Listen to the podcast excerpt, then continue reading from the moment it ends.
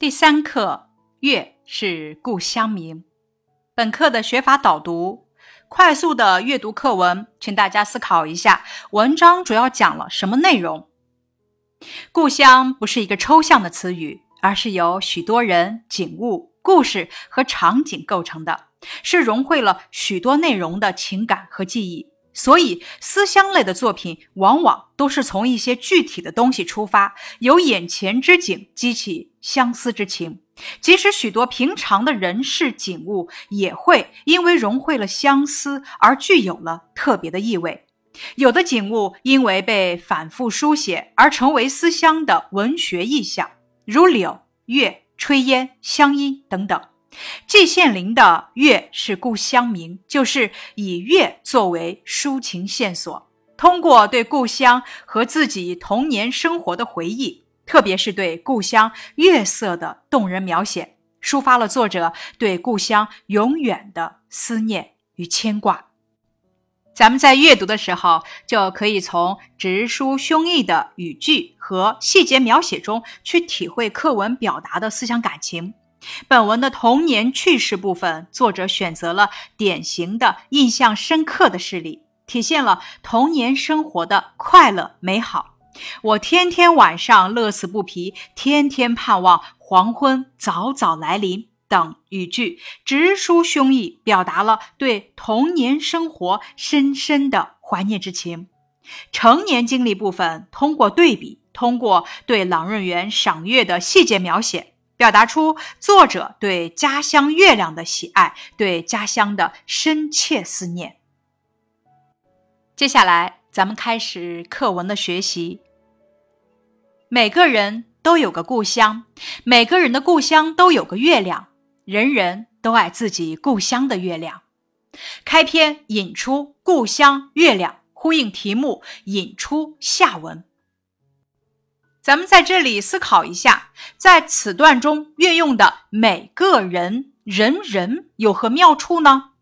这里强调了故乡明月对于中国人的重要性。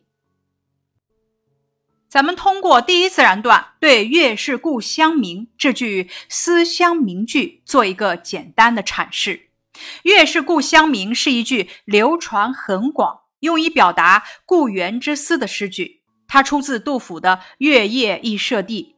这首诗写于安史之乱时期，抒发了杜甫在离乱之际对故乡亲人的怀念，对自然事物的感觉，有时因主观情绪而改变。在文学作品中，这样的写法特别多。月亮其实无处不明，但杜甫偏说月是故乡明，从而突出了对故乡的感怀。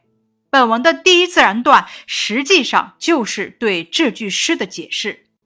思考题：月是故乡明出自哪首古诗中的哪两句？这两句的意思是什么呢？联系课文内容，说一说作者以此为题妙在哪里？月是故乡明出自唐代诗人杜甫《月夜忆舍弟》中的“露从今夜白，月是故乡明”。诗句的意思从今夜就进入了白露节气，月亮还是家乡的更明亮。作者以诗句为题，使文章富有诗意以及画面感，含蓄地表达了文章的主旨——望月思乡，并且点明了文章的感情线索。第一自然段将故乡和月亮联系在一起。引出“月是故乡明”的主题，但是如果只有孤零零一个月亮，未免显得有点孤单。因此，在中国古代诗文中，总有什么东西给月亮当陪衬，最多的是山和水，比如“山高月小，三潭印月”，不可胜数。山高月小出自苏轼的《后赤壁赋》，意思是山峦很高，月亮就显得小了。三潭印月是西湖十景之一，被誉为西湖第一胜境。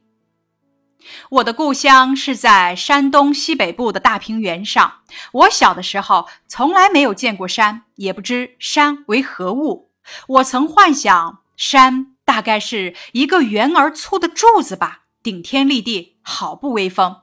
后来到了济南，才见到山，恍然大悟，山原来是这个样子啊！因此，我在故乡望月，从来不同山联系。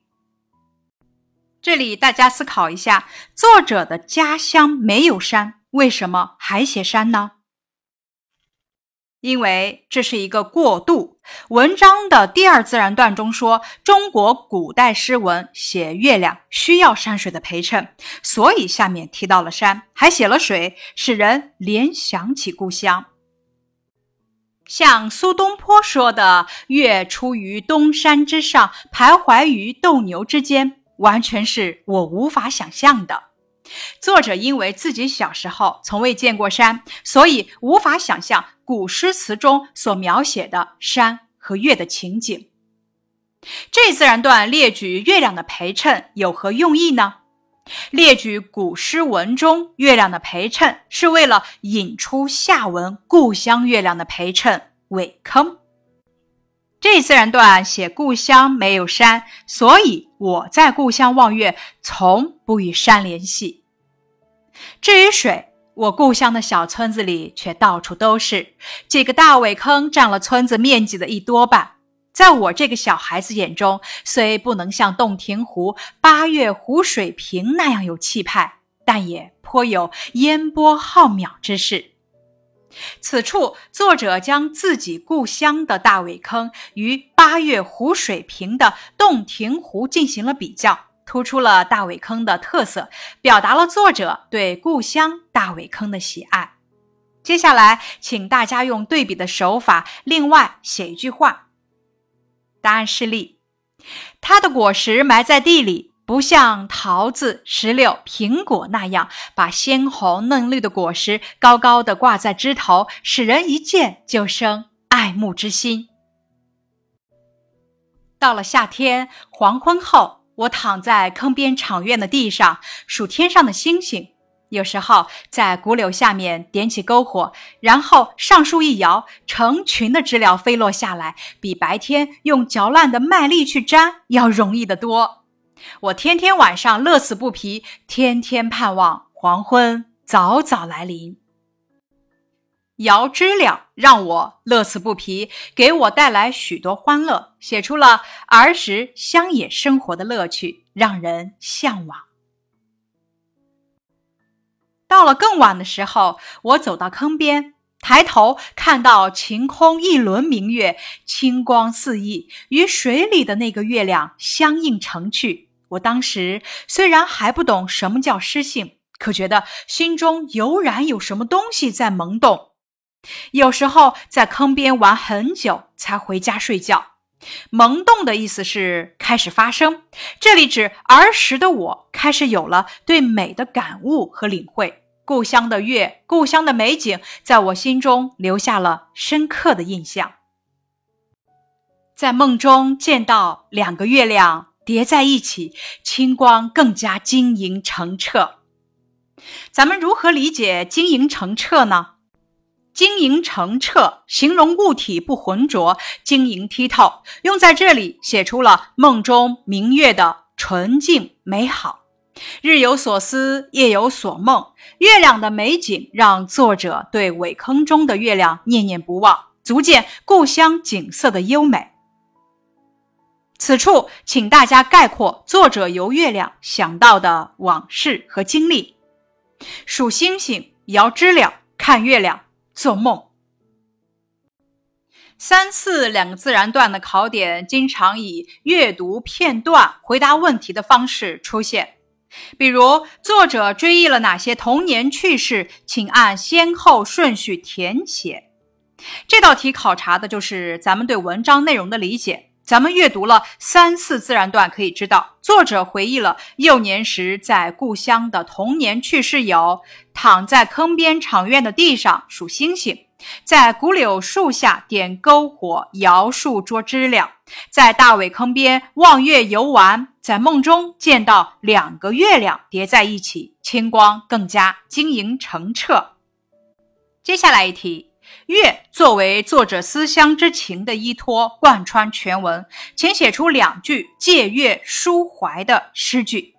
这题考察的就是咱们对诗句的积累，结合咱们自己平时的积累，可以知道借月抒怀的诗句如“但愿人长久，千里共婵娟；海上生明月，天涯共此时。举头望明月，低头思故乡”等等。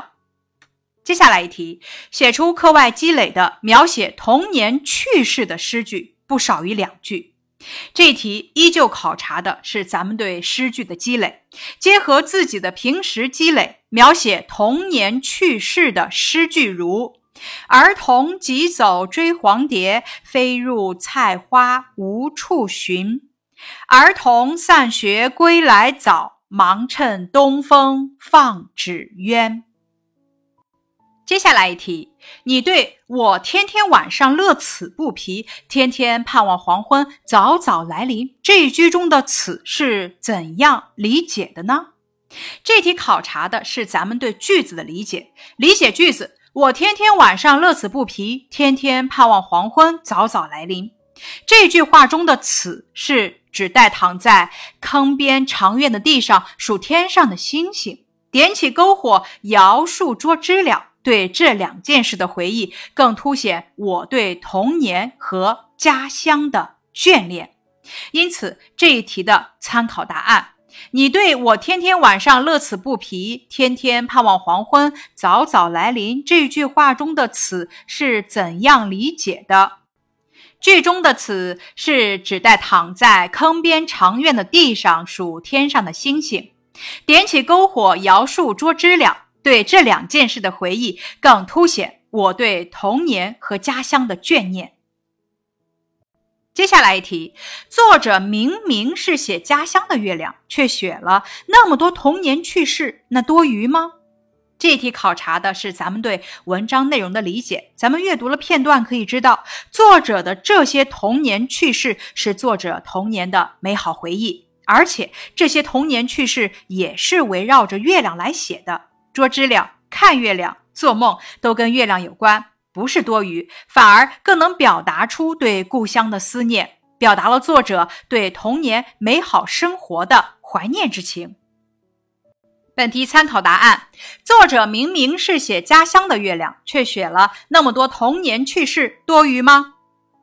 这些童年趣事也是围绕着月亮来写的。捉知了、看月亮、做梦，都跟月亮有关，不是多余，反而更能表达出对故乡的思念。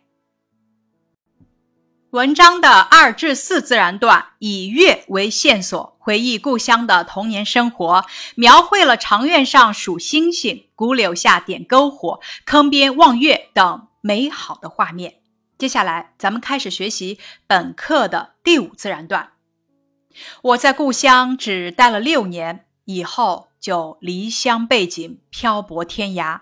在济南住了十多年，在北京度过四年，又回到济南待了一年，然后在欧洲住了近十一年，又回到北京，到现在已经四十多年了。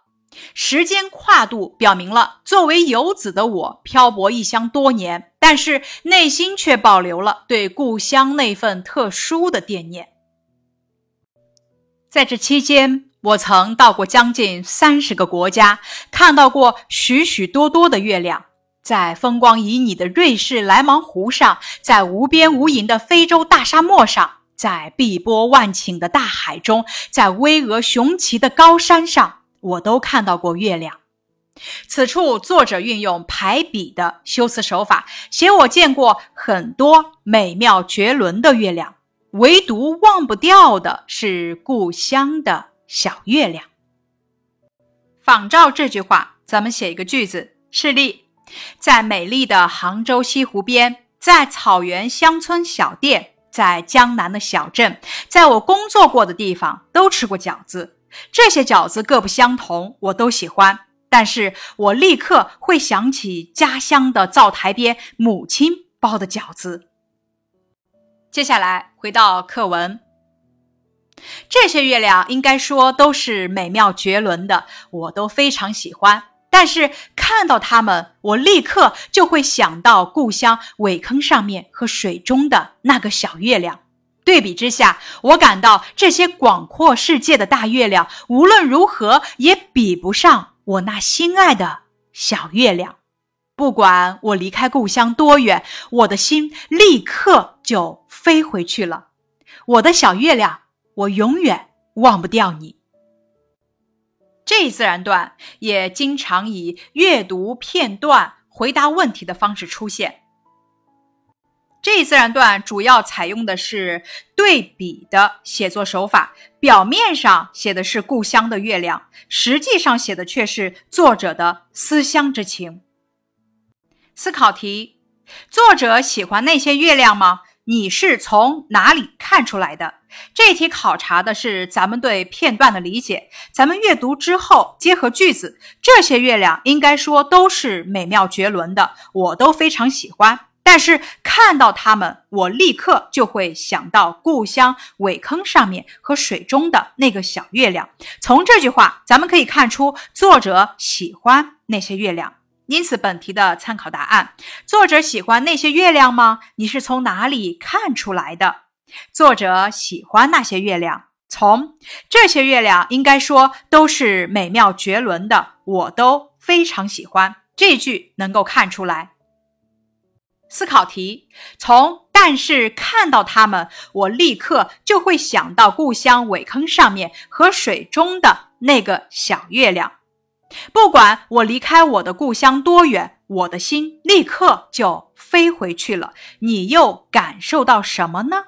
感受到作者对故乡月色的喜爱，对故乡的眷恋，以及对故乡的思念之情。接下来是一个仿写题，仿照在风光旖旎的瑞士莱芒湖上。在无边无垠的非洲大沙漠中，在碧波万顷的大海中，在巍峨雄奇的高山上，我都看到过月亮。这句话，在一碧千里的大草原上，在无边无垠的黄河岸边，在沟壑纵横的黄土高原，在碧波荡漾的洞庭湖畔，我都看到过月亮。思考题：月常被用来表达思乡之情，请大家写出两句关于月的诗句。答案是例：春风又绿江南岸，明月何时照我还？思考题：作者为什么称故乡的月亮为小月亮？读到这样的称呼，你有什么感受呢？首先，这个小月亮是相对于作者看到的世界各地的大月亮而言的，在故乡看到的月亮自然是小月亮。其次，联系生活，我们知道人们愿意在特别喜欢的事物前加小字，如小猫、小兔子、小狗。作者深深地爱着故乡的月亮，所以称故乡的月亮为小月亮。这个称呼使我感受到作者心中充满了对故乡月亮的喜爱之情。故乡的月亮在他笔下显得特别可爱。接下来，咱们开始学习本课的第六自然段。我现在年事已高，住的朗润园是燕园圣地。夸大一点说，此地有茂林修竹，绿水环流。还有几座土山点缀其间，风光无疑是绝妙的。每逢望夜，一轮当空，月光闪耀于碧波之上，上下空蒙，一碧数顷，荷香远溢，宿鸟幽鸣，真不能不说是赏月圣地。荷塘月色的奇景就在我的窗外。然而，每逢这样的良辰美景，我想到的却仍然是故乡苇坑里的那个平凡的小月亮。每逢望月，一轮当空，月光闪耀于碧波之上，上下空蒙，一碧数顷，荷香远溢，宿鸟幽鸣，真不能不说是赏月圣地。这是一个重点句，作者从视觉。嗅觉、听觉等方面描写了朗润园美丽的月景，使我们感到美丽的景色就在眼前。最后一句，然而每逢这样的良辰美景，我想到的却仍然是故乡围坑里的那个平凡的小月亮。朗润园的风景再美，也替代不了记忆中的那轮小月亮。这是多么刻骨铭心的故乡情啊！月是故乡明，我什么时候能够再看到故乡的月亮啊？最后一段照应了开头，表达对故乡月亮的思念之情。此处咱们思考一下，为什么说月是故乡明？月亮在何处，其实都是同一个月亮，只是人不只用眼睛看月亮，还会带着情感去感受月亮。月亮是我童年生活的一部分，无可替代，所以会感觉月是故乡明。结尾的“月是故乡明”照应文题，起到画龙点睛的作用。思考题：回顾课文，作者在写童年趣事和成年经历时，抒发了哪些感受？答案示例。写童年趣事时抒发的感受是：我天天晚上乐此不疲，天天盼望黄昏早早来临，觉得心中油然有什么东西在萌动。故乡的月亮给作者的童年带来了无限的乐趣。通过这些描写，抒发了作者对美好而快乐的童年生活的眷恋。写成年经历时抒发的感受是。对比之下，我感到这些广阔世界的大月亮，一直到我永远忘不掉你。然而，每逢这样的良辰美景，一直到那个平凡的小月亮，这些感受的描写，体现了故乡的小月亮在作者心中的地位，抒发了作者对故乡月亮的喜爱，以及对故乡的深切思念。